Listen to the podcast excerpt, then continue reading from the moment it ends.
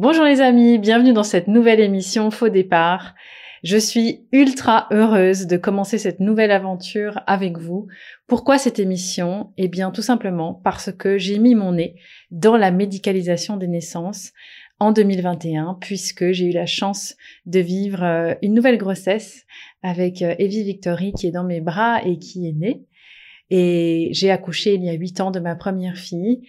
Et j'ai pu effectivement euh, faire une sacrée différence entre mes deux expériences et cette nouvelle émission Faux départ va aller en profondeur. Elle s'adresse à vous, futurs parents, à vous grands-parents, à toutes les personnes finalement, hommes ou femmes, peu importe l'âge, qui ont envie de comprendre euh, finalement quels sont les dogmes aussi et extrêmement important en quoi la civilisation va peut-être pas survivre à cette médicalisation comme le dit très bien Michel Audin que je remercie aussi via cette émission pour euh, son très grand talent et son expérience. À plus de 90 ans, il a consacré sa vie à dénoncer effectivement ces médicalisations qui ont souvent entraîné des effets iatrogènes. J'en ai fait partie. Je fais partie de ces gens qui ont dit heureusement que j'étais à l'hôpital pour ma première fille parce que sinon euh, on aurait pu avoir de graves problèmes. Et finalement, j'ai découvert en 2021 que les graves problèmes, eh bien, avaient été dus à des effets en cascade, le fameux effet toboggan dont on va parler dans cette émission, dû à la médicalisation de nos accouchements. Les hommes aussi, vous n'êtes pas en reste puisqu'on vous a appris l'impuissance dans les salles d'accouchement. Oui, maintenant c'est normal que vous soyez là à côté de votre compagne pour euh, ces, ces, naissances, mais finalement, est-ce qu'on vous apprend à être le partenaire euh, euh, actif pendant ces moments-là ou est-ce qu'on vous apprend à être impuissant? Eh bien, ça a été aussi une découverte que nous avons faite avec Pascal sur toutes ces expériences-là. J'ai la grande chance aussi de vous présenter, pour ceux qui ne la connaissent pas encore, dans les trois premiers épisodes, Julie Bonaparte, qui est notre marraine de l'émission, et sa fille aussi, Malika, qui viendra nous rejoindre, qui est psychothérapeute. Et hum, voilà, cet accouchement que j'ai pu vivre à domicile, eh bien, je vous en parlerai en profondeur. Comment je me suis préparée, quelles ont été les formations que j'ai faites. Vous allez découvrir aussi des personnes exceptionnelles, des experts, des sages-femmes, des personnes qui font des formations que vous pourrez faire à distance. Qu'est-ce que j'ai lu? Comment j'ai pu me mettre en condition? Euh, Vous savez que j'aime bien contrôler, comprendre, et je vous partagerai évidemment tous ces moments-là que j'ai euh, parcourus à travers ces mois de grossesse et les découvertes dingues que nous avons faites. Bienvenue dans Faux Départ et j'espère que vous allez pouvoir récupérer votre force, votre pouvoir et votre puissance de parents, de mères, de pères et de famille. Alors bonne découverte et partagez en masse cette nouvelle vidéo parce qu'elle concerne vraiment tous les âges et toutes les générations. Bon visionnage.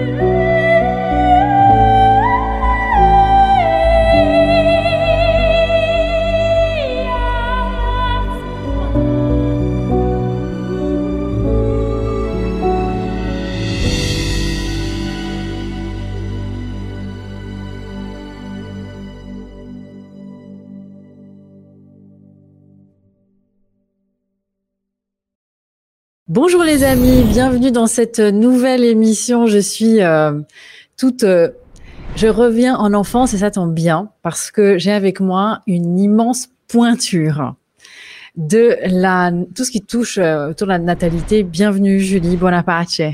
Ah, sono molto contenta. Je suis très heureuse d'être ici avec toi, Emma. je prononce ton nom à l'italienne parce que je ne sais pas si ça arrive souvent, mais pour moi, Bonaparte, mm. c'est tellement magnifique qu'on est obligé de le dire 25 euh, fois quand on le découvre pour la première fois. Et euh, je vais te laisser te présenter dans quelques secondes parce que mm. tu le feras mille fois mieux que moi. En tout cas, je te remercie déjà pour ta confiance et cette nouvelle aventure qui nous attend, les amis.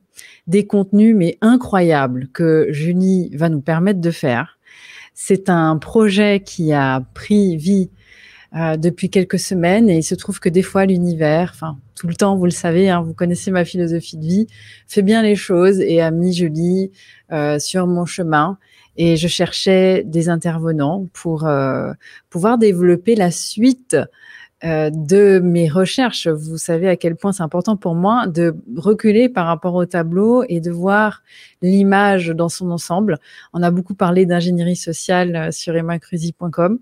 On a beaucoup parlé de l'histoire, de, de la façon dont l'humain se représente. On est un tournant de la civilisation. Et alors là, on peut pas faire mieux que d'interviewer et d'avoir avec nous comme chroniqueuse Julie parce que Julie, toi, ça fait des années et des années que tu formes les professionnels et les parents dans tout ce qui touche la natalité.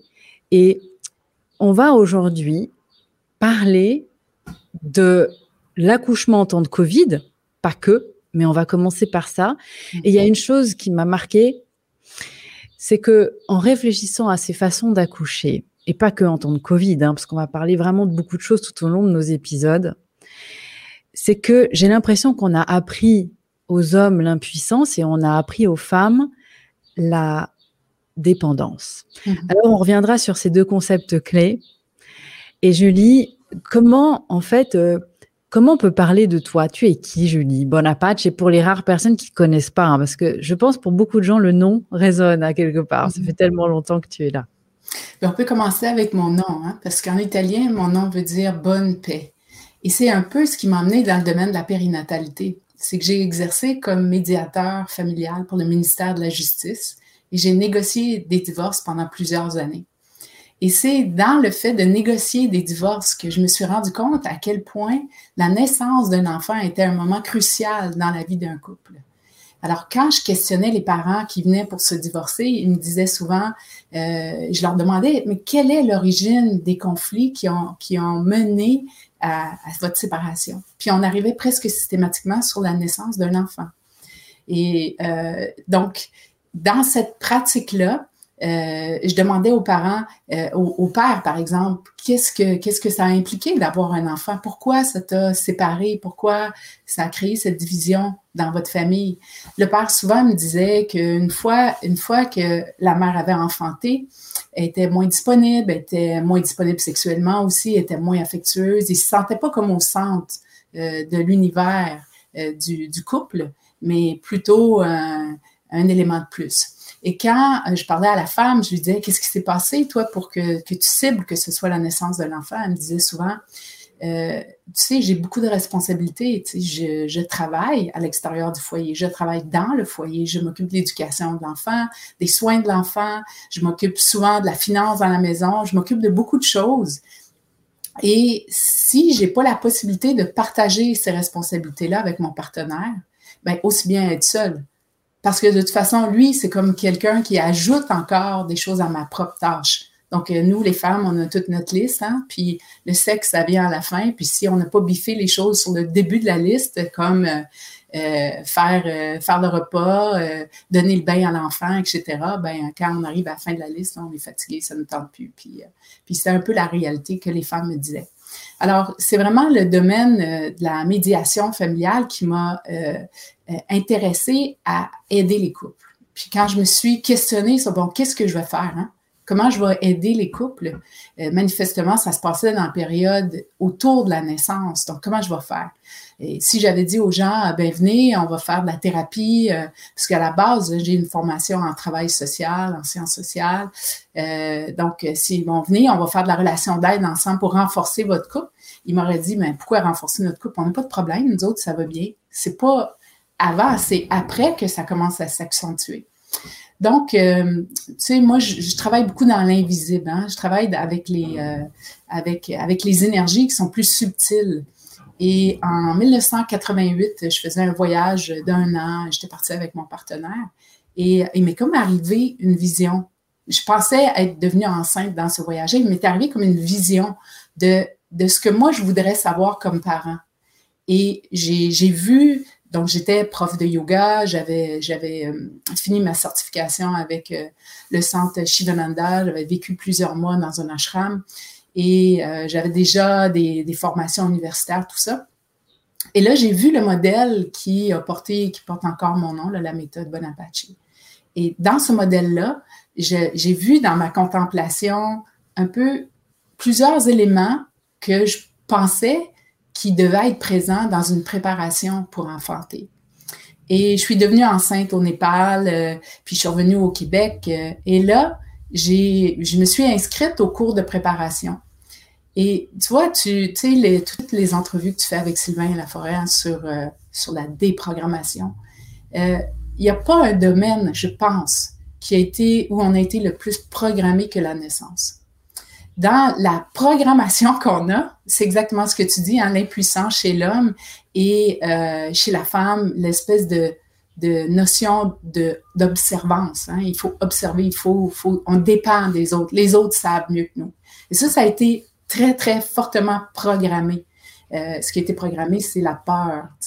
La peur. Tu, tu vas enfanter, ça va faire mal, premièrement. C'est écrit dans la Bible, hein, tu enfanteras dans la douleur. Euh, c'est aussi écrit que c'est dangereux. Et c'est tout le monde embarqué dans ce scénario-là. Mais moi, quand je suis devenue enceinte dans ce grand voyage-là, tu sais, moi, j'étais un, un, esprit libre. Euh, tu sais, j'ai toujours, euh, tu sais, je fais de l'escalade, je fais du kite, des sports extrêmes, j'ai pas peur. Et quand j'ai vu ma contemplation, ce que j'ai vu, c'était c'était moi qui enfantais là, euh, au Maroc euh, mon père, il m'agaçait toujours avec ça, mais je savais que je savais enfanter.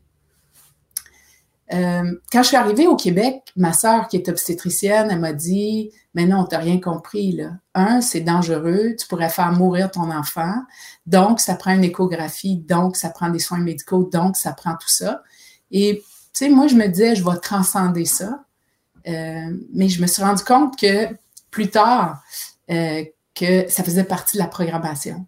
Puis j'ai vécu un, enfantement euh, en 1989 que je pourrais qualifier de, de, ce qu'on appelle dans notre jargon la cascade des interventions médicales. Donc, tout le ah, j'aurais pas dû faire ça, j'aurais pas dû faire ça, pas ça, pas ça, pas ça, pas ça, qui a presque entraîné une césarienne, euh, qui a entraîné une détresse chez ma fille. Euh, puis après, tu sais, tu passes une vie à, récupérer puis à corriger ça. Hein? Euh, donc, ma mission dans cette vie, euh, c'est de déprogrammer. Un peu ta mission, ce que tu fais, c'est de prendre conscience qu'on a un potentiel extraordinaire, que l'humain est fait pour enfanter. Depuis que le monde est monde, les femmes enfantent l'humanité. La médicalisation de la naissance, ça date même pas de 200 ans. Dans notre pays, ça date de 100 ans. Et on a survécu à moins 1000 dans le nord du Québec où moi je viens. Il fait froid, les femmes autochtones ont donné naissance, ont survécu. Les femmes en Afrique survivent dans des températures qui sont vraiment très élevées, dans des conditions qui sont pas parfaites. Donc, on a ce qu'il faut. Après, après avoir découvert hein, par la naissance de ma fille, par la vision que j'ai eue, j'ai fait des travaux euh, plus avancés hein, au niveau de la maîtrise dans un laboratoire de recherche sur la douleur. Je me suis intéressée à la neurophysiologie de la douleur et surtout à toutes les approches non pharmacologiques, toutes les approches endogènes naturelles qu'on a dans notre corps pour se soulager. Les approches qui nous permettent d'enfanter dans le confort et la joie. Puis là, la, déprogrammation a commencé à se faire. Et depuis ce temps-là, donc depuis plus de 30 ans, je, déprogramme. Et maintenant, c'est ma fille qui prend la relève pour, euh, déprogrammer, parce que c'est vraiment ça. Les, médecins, euh, ils nous disent souvent, tu vois, j'étais le, je, je, suis le premier auteur de la directive clinique de la Société des obstétriciens et gynécologues du Canada. Donc, sur le soulagement de la douleur. Donc, c'est moi qui ai dirigé l'équipe et on a relevé toute la littérature scientifique pour donner les, directives cliniques, les, façons de faire dans les maternités.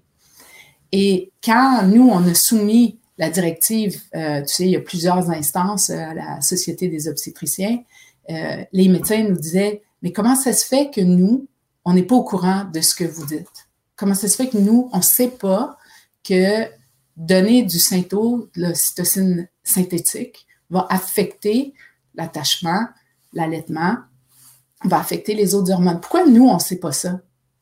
Puis moi, je, leur ai dit, ben, moi aussi, je me demande pourquoi vous ne le savez pas. Hein? Je trouve pas ça rassurant. Parce que vous nous dites, faites ce qu'on vous dit, puis vous me dites que vous autres, vous ne savez pas la base, la base qui est le système hormonal qui protège l'humanité depuis que le monde est monde. Ça, ça m'inquiète. Ça m'inquiète vraiment beaucoup.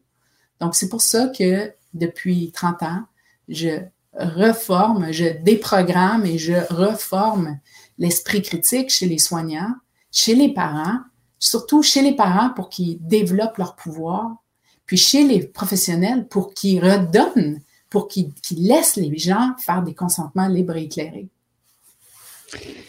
Bien, alors maintenant, ceci étant posé, les amis, vous comprenez euh, l'ampleur du chantier et vous comprenez euh, en quoi c'est exaltant? Parce que euh, vous êtes très nombreux à nous écouter du Québec aussi. Moi, j'adore faire des contenus. Des fois, maintenant, je me, tu vois, je lis, à force d'échanger avec des Québécois, des fois, je réfléchis avec votre accent.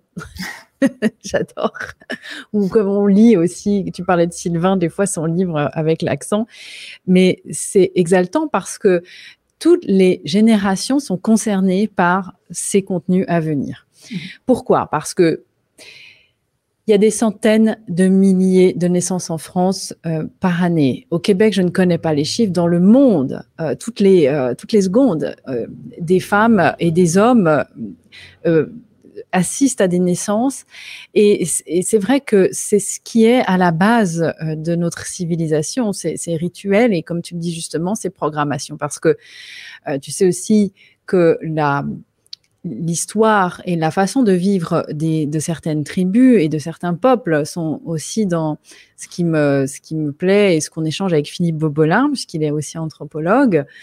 Et puis, euh, on découvre aussi que euh, pour, euh, pour certaines civilisations, eh bien, c'est pas du tout perçu et vécu comme nous on le vit.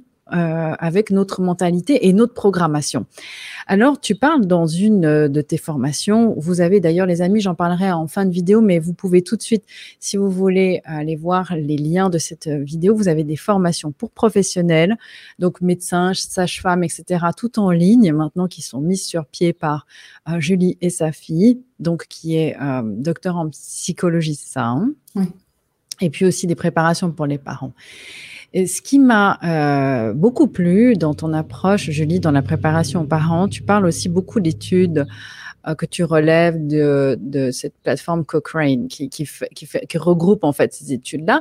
Et tu expliques, euh, comme tu me disais la dernière fois aussi, comment comprendre les données parce que c'est, on le voit même maintenant avec euh, ce temps de crise, c'est qu'on sort des chiffres et personne en fait finalement n'a l'esprit aiguisé euh, sur ces chiffres pour comprendre et mettre en perspective aussi des chiffres et par rapport à l'histoire. Parce que en fait euh, on commence cette première vidéo. Moi je suis dans mon huitième mois de grossesse donc ça tombe bien parce que je, je teste tout ça. Et euh, donc ma deuxième grossesse et je suis aussi passée par tout ce que nous allons évoquer dans le cas de mon premier accouchement et vous en découvrirez plus les amis au fur et à mesure des aventures et puis, en fait, on, se dit, mais euh, on ne nous enseigne pas ça à l'école non plus. Tiens, euh, on ne nous enseigne pas à l'école l'histoire, euh, pourquoi il y avait tant de femmes qui mouraient en couche, pourquoi autant de bébés mouraient. Et puis maintenant, on nous sort des chiffres. Alors ça, ça va être ta partie, je euh, dans les, les, prochains mots qu'on va évoquer. Mais les amis, je pense que pour les personnes qui ont eu leur, leurs enfants, il y a très longtemps, ça va probablement résonner en vous. Moi, j'ai déjà pu échanger aussi avec des personnes dans mon entourage et certaines pleurent en repensant à leur accouchement. Julie, je ne sais pas si tu, tu as aussi noté ça mm-hmm. euh, dans ton, entourage. Euh, dès que les gens commencent à envisager une autre perception de la réalité de ce qu'ils ont vécu, moi, ça a été mon cas. Euh, tu parlais des, des effets en cascade ou de l'induction des problèmes lors de l'accouchement, des effets iatrogènes. Euh, Est-ce que toi, tu as juste déjà noté ça aussi dans ton entourage, que les gens, ça les soulage de dire, ah, mais en fait, j'étais pas fou. Il me semblait bien qu'il y avait quelque chose qui tournait pas rond. Mm-hmm. En fait, le, phénomène, il se produit à deux niveaux. Le premier niveau, c'est au niveau des, femmes qui enfantent elles-mêmes. Et donc, euh, euh, justement, ce matin, je parlais avec quelqu'un, puis elle me disait, moi, j'ai toujours des doutes. Hein. ce qui me vient en tête, c'est je doute, je doute de tout ce que les gens me disent tout le temps. C'est un peu fatigant. Comment je fais pour trouver la vérité? Mais la vérité, elle est en soi. Hein, ça, c'est le grand, euh, le grand secret que personne nous a enseigné. Que la vérité vient de l'intérieur. Comment tu fais pour sentir cette vérité-là? Tu la sens dans ton corps. Le corps ne trahit pas. Le mental, notre tête nous, ment. Mais nous, on a été tellement programmés à l'école à éloigner ça. Tu sais, tu te fais mal, arrête de pleurer, t'as pas mal. Ben, il me semble que j'ai mal, il me semble que ça fait mal. Il me semble que, tu sais, si tu peux me valider dans ma peine, ça m'aiderait. Mais là, tu me dis, j'ai pas mal, mais il me semble que ça fait mal. Donc, ça crée une incohérence dans notre tête. Hein, puis, on a beaucoup d'incohérences comme ça qui nous éloignent de notre être, de qui nous sommes. Donc, moi, ce que j'enseigne aux gens, c'est reviens à l'intérieur. Quand tu te trouves avec quelqu'un que tu aimes, tu le sens où? Ah, je sens que c'est chaud ici dans mon cœur, ça fait, ça fait ouh, ouh. Ça, OK, ça, c'est ton signe à toi qui dit que c'est quelque chose de bien pour toi. Quand tu te retrouves avec quelqu'un, ça va pas, ta belle-mère, je sais pas quoi, ton voisin, que ça va pas, c'est où est-ce que tu sens ça? Tu le sens dans ton ventre, tu sens tes tripes qui serrent. Chacun, on a notre propre signal. Hein? Donc, on va revenir là-dessus. Tu mhm. reviens sur ton signal. Les femmes, quand elles enfantent, et on n'est pas folle, hein? on est loin d'être folle. On est dans notre pleine, dans notre pleine puissance. Mais on s'est fait dire, ma fille, elle enseigne à des psychiatres qui lui disent, veux-tu bien me dire c'est quoi le problème que les femmes ont? Quand ils ont une césarienne d'urgence et qu'elles ont survécu et que leur bébé a survécu. Il est où le problème? Ils ont un enfant en santé et elles ont survécu. Il est où le problème? Comment se fait-il qu'ils ont un trauma? Puis tu dis, vraiment, toi, tu es un psychiatre, puis tu me poses la question à moi. Pense-y cinq secondes. Tu penses-tu que c'était son plan numéro un, elle, d'avoir une césarienne? Penses-tu que c'était son plan numéro un? Non, hein? Puis peut-être qu'elle a eu peur. Puis peut-être qu'elle s'est sentie impuissante. Puis peut-être que c'est ça qui est à la source de son trauma, c'est l'impuissance. Quand on regarde, c'est quoi, euh, qu'est-ce qui fait que les femmes sont satisfaites de leur naissance? Le premier facteur, c'est de se sentir importante et de participer aux décisions. Tu dis, ah ouais, c'est un scoop ça, hein? Quoi? Les femmes veulent participer à leurs décisions? Ben oui, ils veulent participer. Et les professionnels n'aiment pas que les femmes participent. Elles n'aiment, ils n'aiment pas ça. Ma fille et moi, on donne un cours qui s'appelle le consentement libre et éclairé. Puis là, avec la COVID, hein, ah, ça, ça a été exacerbé. Là, on le voit mondial, mais nous, on le voit depuis des dizaines d'années. On voit ce phénomène-là. On voit mm. que on donne pas les informations justes. On ne dit pas les, les nous, on utilise le modèle BRAIN. Hein. BRAIN en anglais, ça veut dire le cerveau. Utilise ton cerveau. c'est un acronyme. B, c'est si tu veux me proposer une intervention, dis-moi c'est quoi les bénéfices. Ça, ils vont toujours te le dire. Ah, je vais déclencher parce que je suis inquiet pour le bébé. Là, peut-être qu'il y aura du méconium, peut-être que, tu il va pas bien. Donc, on va déclencher pour que le bébé naisse. OK, ça, c'est le bénéfice. Mais ils disent jamais le R. Le R, c'est quoi les risques? Ah, mais ben, si je te déclenche, le risque numéro un, c'est que ça marchera pas. Puis si ça marche pas, tu vas avoir une césarienne. Ensuite, c'est que ça va faire vraiment mal un déclenchement parce que le déclenchement, ça inhibe tes hormones naturelles. Puis si ça les inhibe, ça inhibe celles qui réduisent la douleur. Donc, tu vas en baver un coup parce que tu n'as pas tes hormones naturelles qui ont pu embarquer. Fait qu'ils nomment pas les effets indésirables, hein, les risques il pourrait avoir une détresse fétale, hein? puis beaucoup de femmes vivent ça. Le bébé, il tolère pas le symptôme. Les contractions sont trop continues, sont trop intenses. Le bébé réussit pas à récupérer entre les contractions. Donc, ce que ça fait, c'est qu'il y a une détresse fétale, ce qui va entraîner une césarienne. Alors, Julie, euh, je fais une précision pour les personnes qui sont un peu quittées tout cet univers et qui savent pas ce qu'est le synto. Et c'est vrai qu'on l'entend beaucoup mmh. euh, dans tous ces discours aussi d'effets iatrogènes ou de protocoles ou dès que les personnes euh, s'intéressent un petit peu à ce qu'on leur fait. Tu parlais de consentement libre et éclairé, mais je rappelle aussi que vous êtes très nombreuses, les femmes, aussi à subir des interventions euh, on vous le dit même pas. Hein. Moi, j'ai découvert il y a quelques semaines que j'avais une épisiotomie pour mon premier accouchement. Je savais même pas. On m'a, m'a rien dit.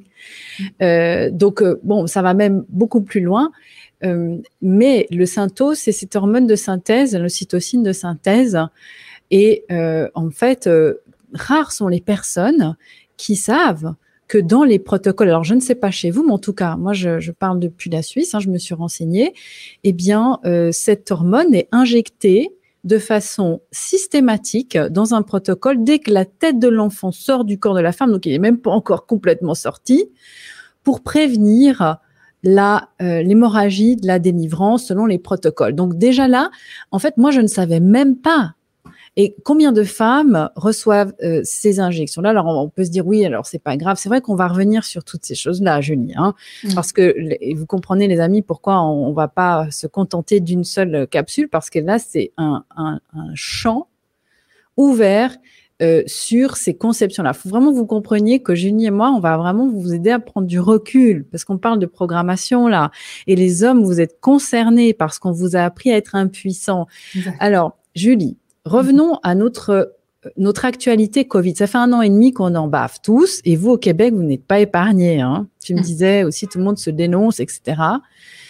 Euh, comment toi, tu euh, perçois déjà maintenant, après un an et demi, euh, ce qui s'est passé? Est-ce que tu as envie de, peut-être nous dire qu'est-ce qui s'est passé déjà dans les salles d'accouchement ou qu'est-ce que tu as envie de nous partager là avec cette actualité? Peut-être que je répondrai à ta dernière question parce que euh, il t'a mentionné hein, quand les gens prennent conscience que ce qu'ils ont vécu n'était pas juste, hein, ça, crée, des émotions fortes.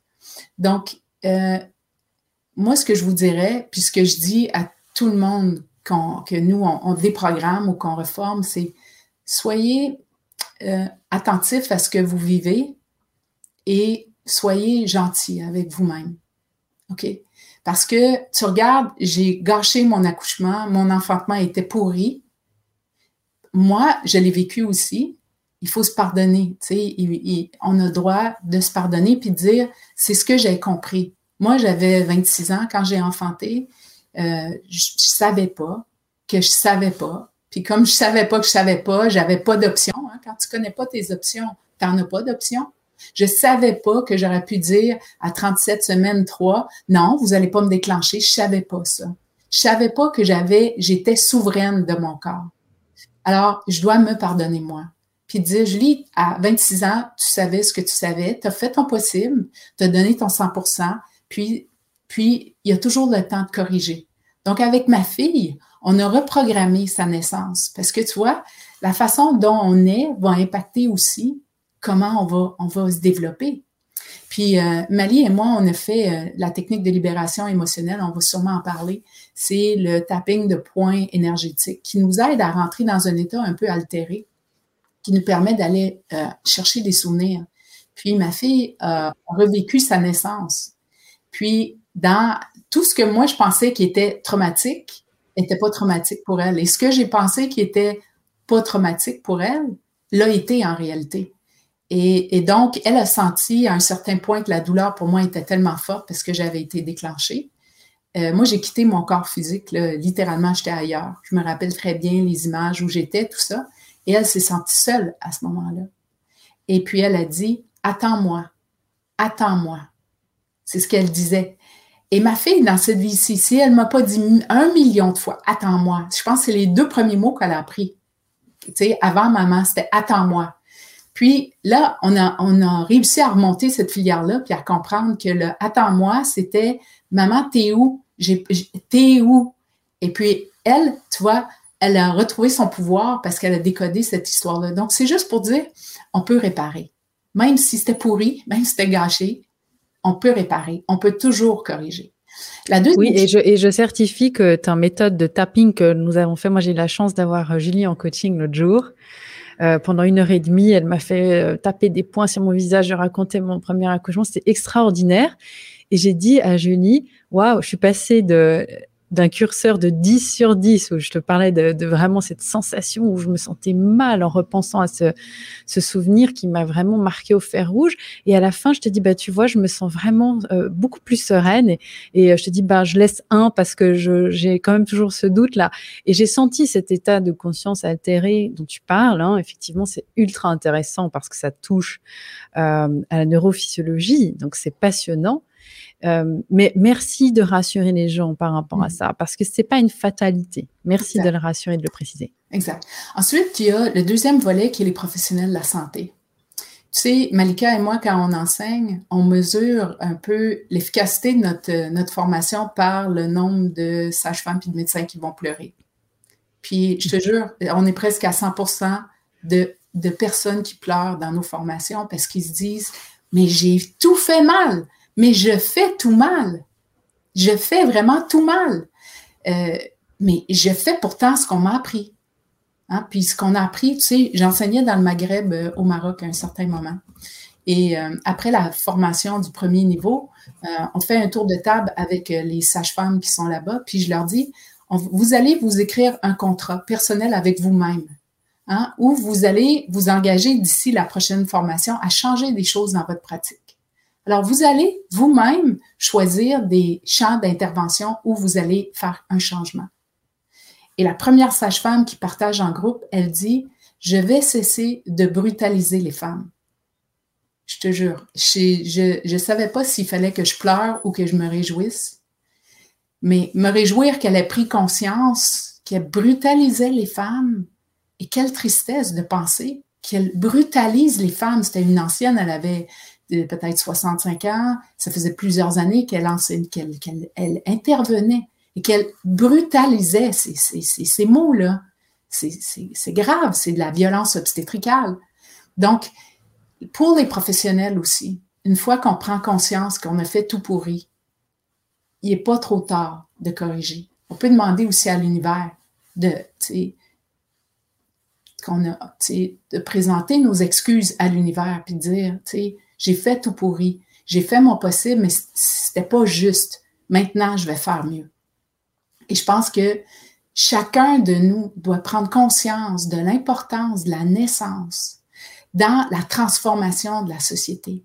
Parce que tu parles de, la COVID, puis comment ça nous affecte, puis comment ça nous a affecté. Mais le début de la programmation, elle commence intra-utérin, elle commence dans le corps de la mère. Le début de la programmation est déjà là.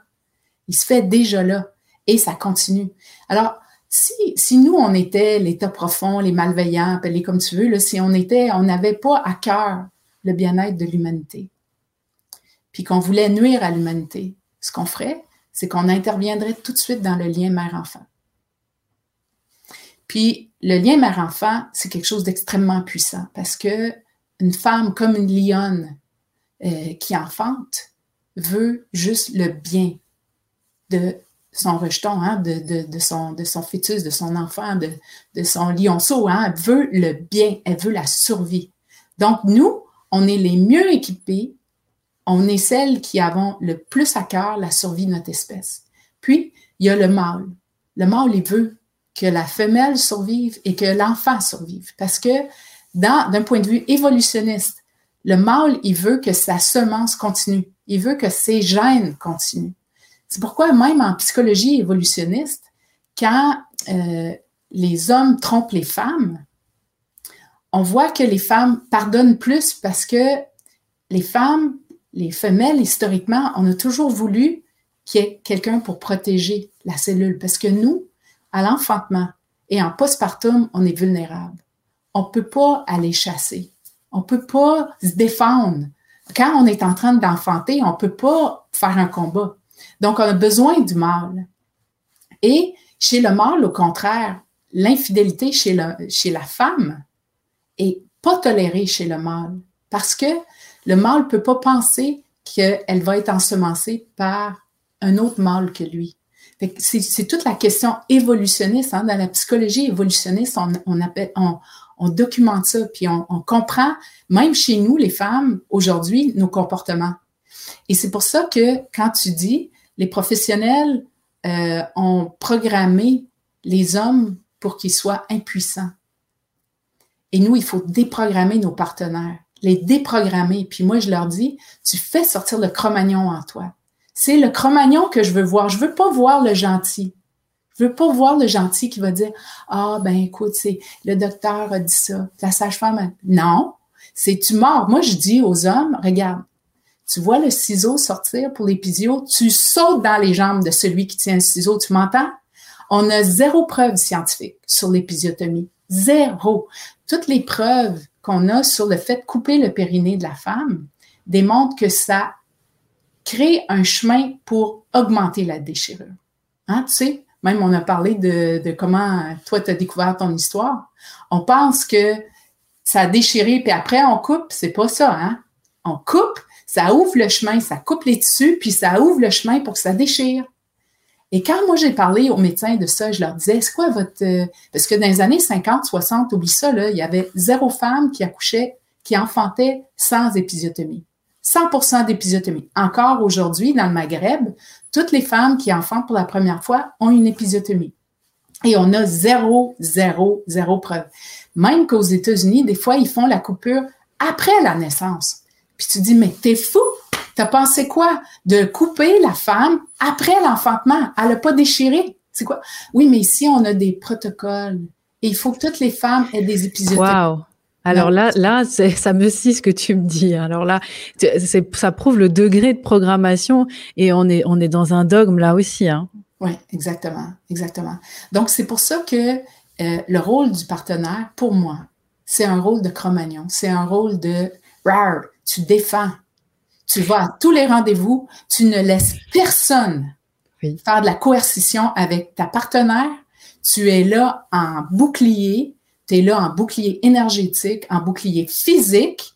Puis je vais vous dire, quand le partenaire est présent, ils sont pas mal plus polis. Ils sont pas mal plus polis avec les femmes. Parce que quand le partenaire, il dit, elle a dit non. Elle a dit non. Donc, quand elle dit non, ça veut dire non. Donc, c'est couché c'est couché. Je suis souveraine de mon corps comme femme. Mon partenaire, je peux lui donner le mandat, la responsabilité de défendre et de représenter mes intérêts. Et c'est important qu'on le fasse parce que nous, pour enfanter, il faut qu'on soit dans la confiance et dans la sécurité. Tu sais, la Cro-Magnonne qui enfantait, elle pouvait pas enfanter si elle se sentait observée par un tigre parce que c'est impossible, quoi. Elle, va, elle peut pas elle, est vulnérable. Si le tigre attaque, elle peut pas courir là, si elle a des contractions. Donc, pour que la femme enfante, elle doit se sentir en sécurité.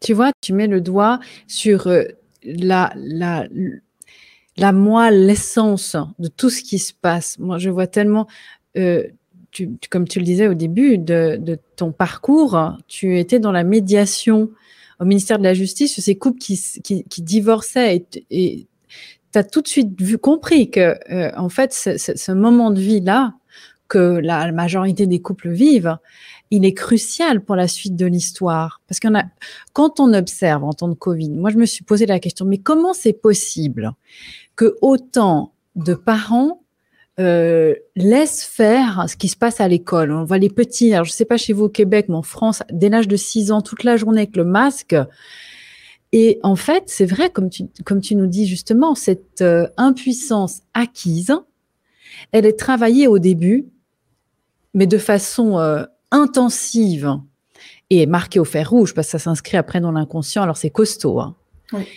Sur, euh, eh bien, en fait, faites ce qu'on vous dit, on sait mieux que vous. Et, et c'est fou le, à quel point on peut presque assister à des, des, des choses qui sont euh, symboliquement ultra choquantes, comme des, des, des femmes qui veulent pas qu'on les touche parce que ça leur fait mal ou, ou certains gestes. Euh, et puis le mari qui dit à sa femme, mais laisse-toi faire chérie, c'est le médecin qui sait. Mm-hmm. C'est terrible. Euh, et d'ailleurs, ce que j'apprécie beaucoup dans ta, dans ta démarche et ta méthode, c'est que tu replaces l'homme et la femme comme une équipe. Donc on n'est pas dans un discours, euh, euh c'est la, femme qui sait et puis euh, il y a que elle, ou c'est l'homme qui sait, il y a que lui. C'est vraiment l'esprit d'équipe. Et, ça, ça réconcilie tous les dégâts qui ont été faits aussi par beaucoup de féministes, hein, parce que ça, on n'en parle jamais assez, mais j'aime cette approche apaisée, en fait, du mhm. couple, avec chacun a des choses à apporter, des choses à vivre. Et tu vois, Julie, moi, je ne sais pas, je pense que toi aussi, tu as reçu des... Qu'est-ce que tu répondais à des gens, par exemple, qui envoient des messages, comme nous avons reçu ici, euh, euh, Emma et Pascal, je vous écris parce que ma femme va accoucher bientôt et l'hôpital veut absolument qu'elle mette un masque pour l'accouchement. Alors, c'est terrible. qu'est-ce que toi, tu, pourrais répondre à, ces personnes-là ou qu'est-ce que tu as répondu à ces gens-là? Ouais. Tu vois, la violence obstétricale est présente depuis au moins 50 ans depuis qu'on accouche dans les maternités, qu'on enfante dans les, maternités, ça s'est accentué avec la COVID. Ça s'est accentué, ça s'est détérioré. Les droits qu'on a acquis ont disparu pendant la COVID. Des, des absurdités comme, là, euh, tu vas enfanter couché sur le dos. Tu dis, écoute, il y a juste, d'un point de vue scientifique, hein, les études nous ont démontré qu'il y a juste une position pourrie. Juste une c'est celle couchée sur le dos. Juste une. Parce que elle empêche le retour veineux. La circulation sanguine ne se fait pas bien parce que tout le poids repose sur la veine cave, une veine qui a dans le, sur la, partie arrière, sur le dos. Quand la femme est couchée, elle compresse ce retour veineux, donc le cœur est moins bien approvisionné. Donc, ça veut dire qu'on met en, difficulté le bébé. Il y a juste une position pour il y en a juste une. Et là, encore dans le temps normal, on a de la difficulté à faire accepter aux professionnels qu'on va enfanter comme on a envie. Donc, si j'ai envie d'être à genoux, d'être sur une jambe, d'être sur le côté, d'être debout, que c'est moi qui décide parce que c'est moi qui sens ce que j'ai besoin de faire pour enfanter. Alors, on a eu beaucoup de mal à faire accepter ça. Et du coup, COVID, là, toutes les femmes allongées. Tu dis, mais c'est quoi la logique? Quoi, tu penses que tu n'attraperas pas le COVID parce que tu es assis? Oui, mais c'est. Puis souvent, les médecins vont nous dire Oui, mais c'est plus confortable pour moi. Mais j'en ai rien à cirer de ton confort. En ce moment, c'est moi qui enfante. Donc, toi, tu t'ajustes, toi, tu t'adaptes, toi, tu vas te tourner. Mais en période de COVID, même dans les maternités où on avait acquis que les femmes pouvaient enfanter dans la position de leur choix, on les oblige à s'allonger sur le dos. Donc, pour moi, c'est encore une guerre de pouvoir. C'est encore une façon de dire coucher, coucher, c'est moi qui décide. Et moi, j'ai décidé que tu vas être couché. C'est tout. Tu la fermes et tu, et mets ton masque. Tu sais, 100% des preuves scientifiques nous démontrent que le port du masque a plus d'effets délétères, plus d'effets négatifs que d'effets positifs. Dans une période d'enfantement, s'il y a une chose que tu as vraiment besoin, c'est le prana, c'est l'énergie, c'est l'air, c'est l'oxygène. Et on te prive de l'oxygène et on te muselle en plus. C'est pour la femme, pour la femme et pour le bébé, on est d'accord, pour les deux. Absolument, absolument. C'est totalement inacceptable. Jamais dans 100 ans que j'accepterais ça. Jamais. Avec toutes des lettres majuscules. Alors, je leur dirais, t'as peur pour qui, là? Pour toi ou pour moi? Si tu as peur pour toi, mets ton blouson, ton plastique, ton masque, mets tout ce que tu veux, des gants, viens habiller en habit d'astronaute, j'en ai, fais ce que tu veux. Mais moi, je vais enfanter en femme libre et il n'est pas question que je m'étende et il n'est pas question que je mette un masque. Point final non négociable. Moi, ça serait comme ça. Et moi, je voudrais que mon partenaire me défende là-dedans. Mais tu sais, là, on commence sur comment on va manifester. Il y a 12 000 affaires qu'il faut négocier comme ça. Il y en a 12 000 dans une naissance à l'hôpital. Fait qu'il y a non, tu vas pas me déclencher. Non, tu vas pas m'examiner à toutes les heures. Non, tu vas pas mettre un monitoring fœtal. Non, je vais pas m'allonger sur le dos. Tu sais, il y en a beaucoup, beaucoup, beaucoup, beaucoup, beaucoup. Fait que là, on rajoute sur la liste, non, je vais pas mettre un masque. Puis non, je vais pas enfanter sur le dos. Fait que ça, ça devient extrêmement difficile à gérer parce que nous, quand on enfante, il faut être en état d'ouverture. Il faut laisser aller. Il faut être en confiance et si on est dans un état combatif, on n'est pas capable d'être zen dans nos hormones zen. On produit des hormones de stress. Les hormones de stress inhibent les hormones qui, créent les contractions. Donc, c'est des systèmes qui sont antagonistes. Ils travaillent un, contre l'autre. Si la femme est stressée, elle ne contracte pas. Alors, euh, Julie, je voulais te demander, tu parles des hormones, quelles sont les conditions nécessaire pour qu'il y ait un attachement qui se passe dans cette euh, triangulation de, la mère, de l'enfant, le père. Euh, comment ça fonctionne pour les gens qui, découvrent tout ça? Parce qu'on parle euh, finalement d'une programmation ou d'un lien qui, aurait pu être détruit justement et qui amène au fait que d'une certaine façon, c'est un petit peu comme si nos enfants ne nous appartenaient plus. On, détruit le noyau de la famille. Mm. L'enfant est devenu, est, devenu au fil de cette subversion, si on peut le dire comme ça, la propriété de l'État. Alors je vais un petit peu loin dans les propos. Hein. Euh, ça, m'appartient, hein, je précise. Hein, c'est pas les propos de Julie, ce sont les miens. Euh, mais pour parler de cet instant, le premier là, tu parles d'hormones. Qu'est-ce qui est nécessaire et en quoi finalement cette hypermédicalisation, tu parlais d'hormones de, de synthèse, est-ce que ça peut créer des problèmes par rapport à ça? Absolument. Euh, tu vois, moi, je fais partie d'une équipe de chercheurs. Hein, on a publié euh, une grande étude sur 36 euh, 000 femmes où on a regardé qu'est-ce qui soulage les femmes et qu'est-ce qui fait que les femmes enfantent bien. Et on a démontré qu'on peut réduire de 60% le taux de césarienne si la femme se sent en confiance. OK? Donc, si la femme se sent bien et se sent en sécurité, on va réduire de 60% le taux de césarienne, on réduit toutes les autres interventions, on améliore l'attachement mère-enfant, on améliore l'allaitement, etc. Donc, tout est une question de confiance, que la femme se sente en confiance. Alors, quand tu parles de c'est quoi l'environnement propice pour, la, production des hormones, c'est un environnement qui va créer la confiance chez la femme. Donc, n'importe quoi qui va semer le doute dans l'esprit de la femme, qui va, par exemple, un examen, j'aime pas ce que je vois, ça, ça va créer un stress. OK? Euh, que n'importe qui rentre dans la pièce, la femme est à moitié nue, il y a des étrangers qui rentrent, qui la dérangent, ça, ça va nuire aux hormones. Alors, qu'est-ce qui va favoriser les hormones? Nous, on compare souvent l'enfantement comme l'acte sexuel, comme l'art de faire l'amour. Pense à tout ce que tu as besoin quand tu fais l'amour, puis c'est la même chose que tu as besoin pour bien enfanter. Donc, quand tu fais l'amour, tu veux pas qu'il y ait des gros spots puis beaucoup de lumière. Tu sais, on aime ça, une lumière tamisée. Tu aimes ça quand ça sent bon, pas quand ça, ça sent des produits de nettoyage ou des désinfectants. Tu aimes quand ça sent bon. Tu aimes quand c'est discret. Pas quand il y a du monde qui peuvent rentrer dans ta chambre n'importe quand, ils peuvent te déranger. Tu, tu, veux quand même avoir un espace privé.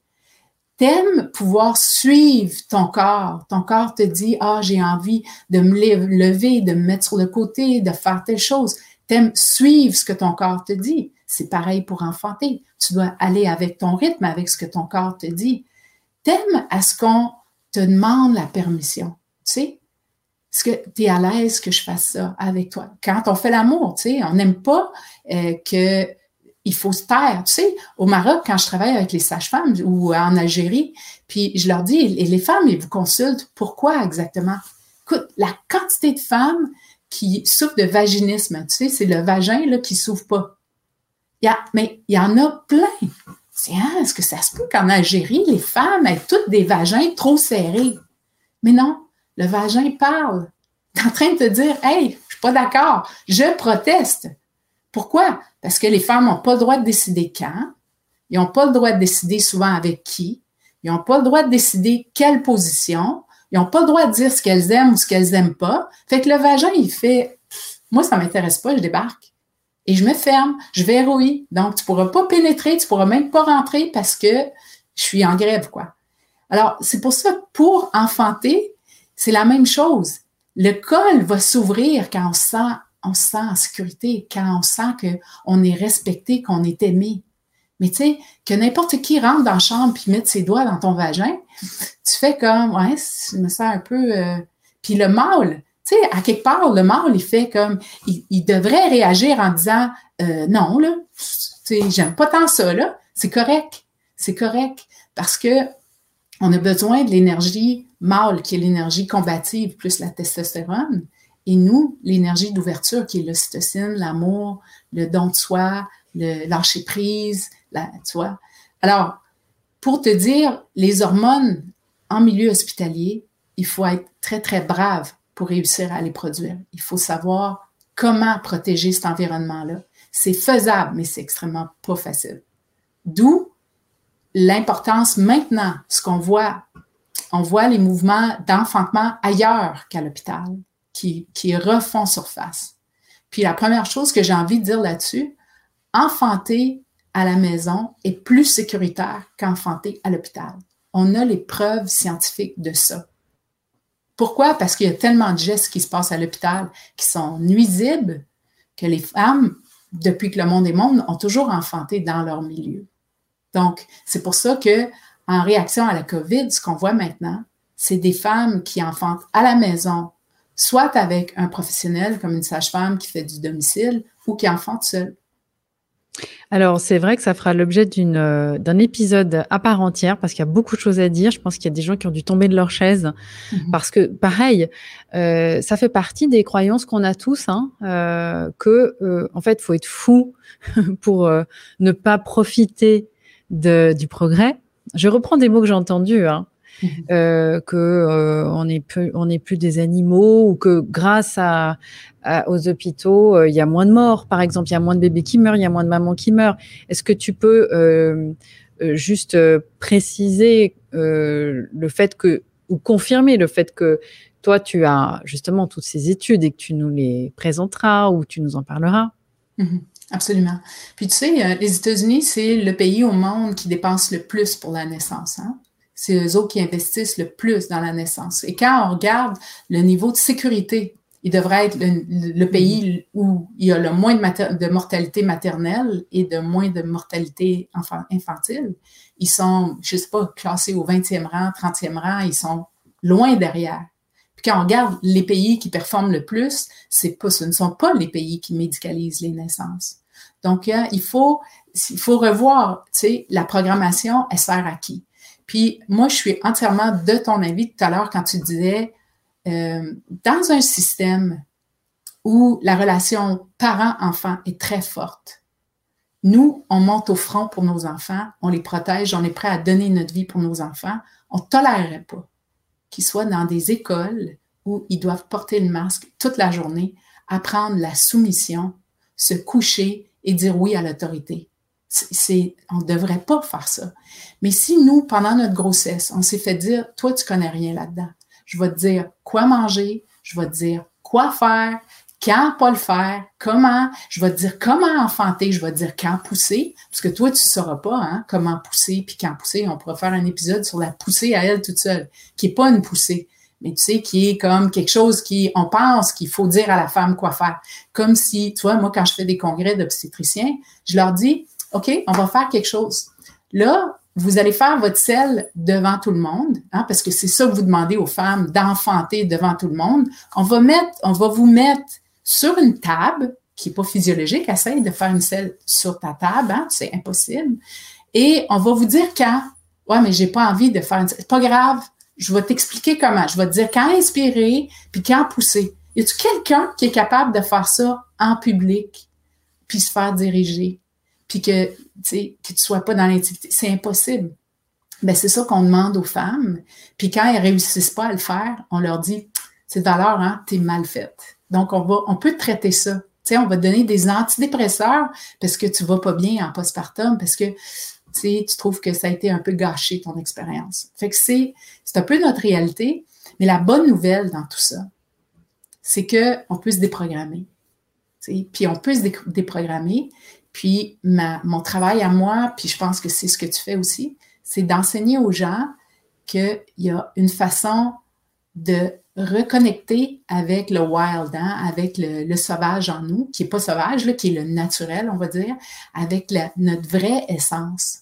Puis la clé numéro un, c'est on s'écoute. On n'écoute pas notre mental, notre tête, mais on écoute en dedans qu'est-ce que ça dit. Puis comme des fois, il y a des, femmes, pendant, là, il y a la vaccination hein, pour le traitement. Les femmes, euh, ils m'appellent puis ils me disent, toi, t'en penses quoi?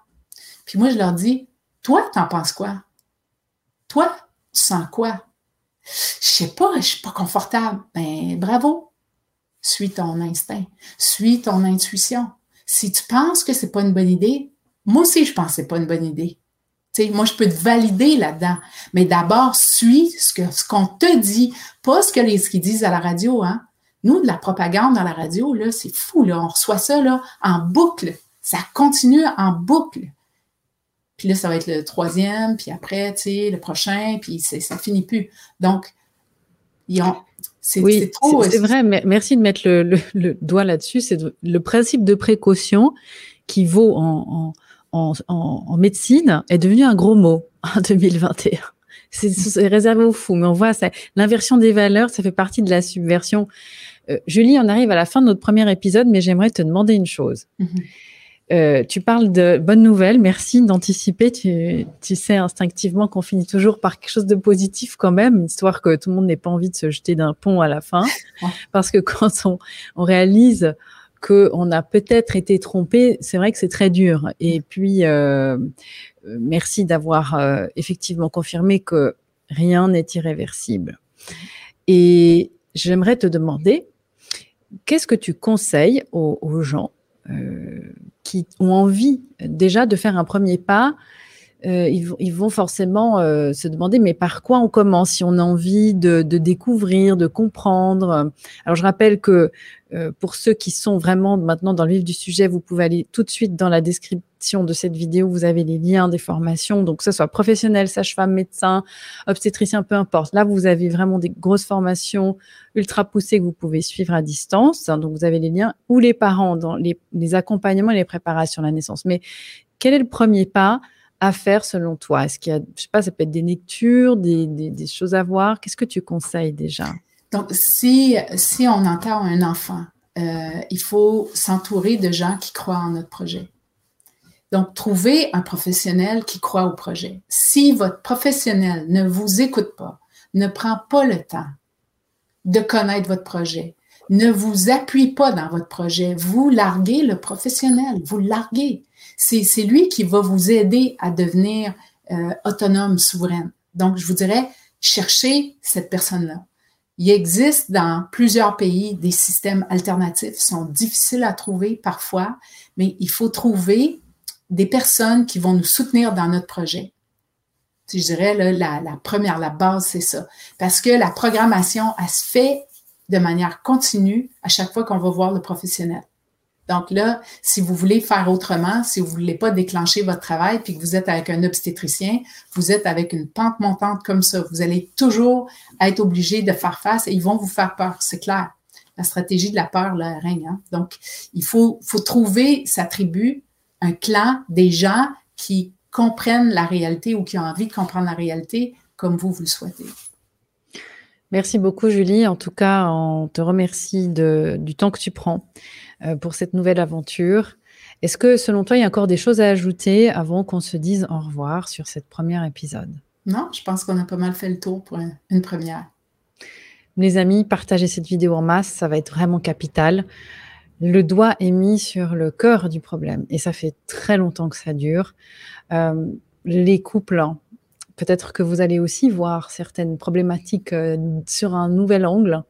En tout cas, j'espère vraiment que ça va apaiser beaucoup de choses et mettre surtout des mots euh, sur des mystères euh, de mal-être. Et tu as parlé d'antidépresseurs. On va venir sur plein de sujets, les amis. Restez connectés et surtout, partagez ces contenus. Merci pour euh, ce moment, Julie. À bientôt. À bientôt.